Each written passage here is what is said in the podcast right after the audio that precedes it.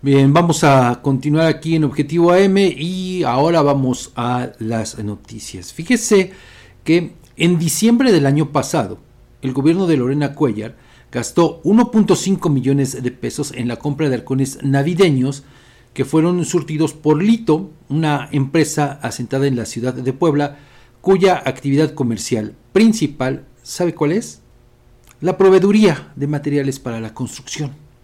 ¿Sí? O sea, esa es la actividad principal de esta empresa poblana. Bueno, el eh, pasado lunes, el medio MX publicó algunos datos del contrato correspondiente asignado en diciembre de 2022 por la Oficialía Mayor de Gobierno. Bueno, el costo de cada arcón de esos eh, eh, que le estoy hablando, 590 arcones, fue de 2.191.38 pesos sin impuesto al valor agregado, es decir, sin IVA.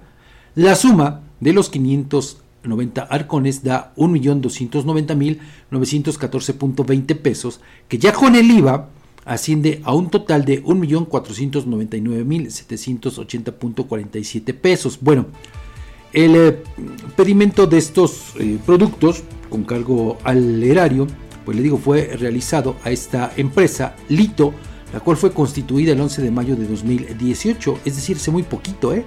con base eh, pues, en un instrumento notarial en Puebla de Zaragoza. Bueno, la gran pregunta aquí, seguramente usted va a cuestionarnos eso. Bueno, ¿qué contenían cada uno de estos 590 arcones. Ahí le va la lista.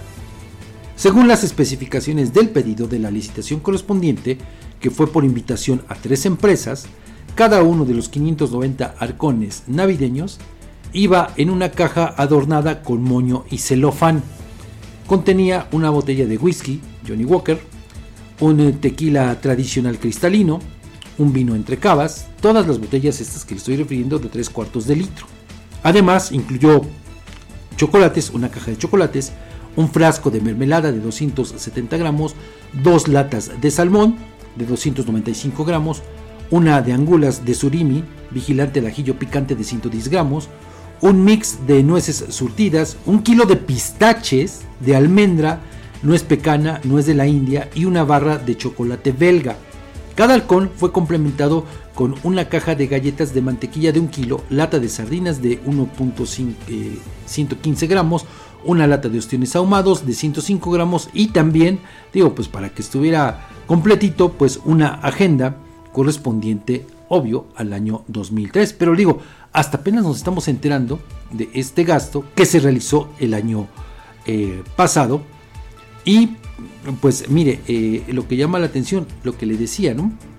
Pues este contrato asignado a esta empresa, pues eh, incluso en su página de esta misma, proveedor Alito, así la puede usted encontrar, dice lo siguiente, así se promueve, es un aliado confiable en todo tipo de productos, proveemos siempre los mejores materiales para el desarrollo de los proyectos de nuestros clientes y con ello superar las expectativas, procurando siempre tener los precios más competitivos del mercado de materiales para la construcción. Digo, esa es la actividad principal de esta empresa. Ya después se habla que pues esta misma empresa pues se dedica a surtir otros eh, otros productos, ¿no? Pero la actividad principal es esa de materiales para la construcción. ¿Qué te parece, Edgar?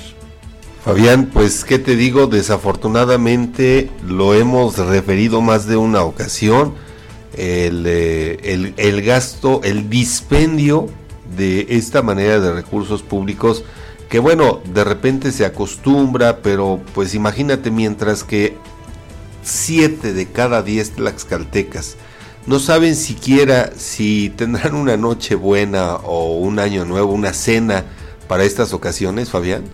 El dispendio que se hace para obsequiar, fíjate, digo, no es cualquier cosa, el, el whisky, el vino, los chocolates, el salmón, vaya, pues realmente... Pues bien surtidita, ¿no? pero que si bien surtidita, Fabián, o sea, nada más imagínate las angulas, que además todos estos productos que acabo de mencionar, el, el tequila tradicional... Productos para fifís, ¿no? Y fíjate, se supone que este es un gobierno de la 4T. Austero. Austero. Ve nada más. 1.5 millones de pesos nos va a costar a los tlaxcaltecas. Este Bueno, ya nos costó. ya nos costó este lujo que solamente pues van a gozar, gozar unos cuantos, los elegidos, los Bueno, aquí lo cierto es que no se sabe, porque eso no se transparenta, quiénes fueron los beneficiarios de estos arcones. fíjate nada más. No se sabe. Esa es una realidad. Pero le digo, bueno, poco a poco van saliendo cosas y cosas y cosas. Gracias también, le debo decir, a lo que podemos conocer vía la ley de transparencia. ¿no? Gracias a eso. ¿no? Porque de otra manera, pues todo esto quedaría en total opacidad. Pero es solamente una muestra de estos gastos superfluos, ¿no? Porque Claro. no puede llamarse de otra manera, que realiza el gobierno del estado.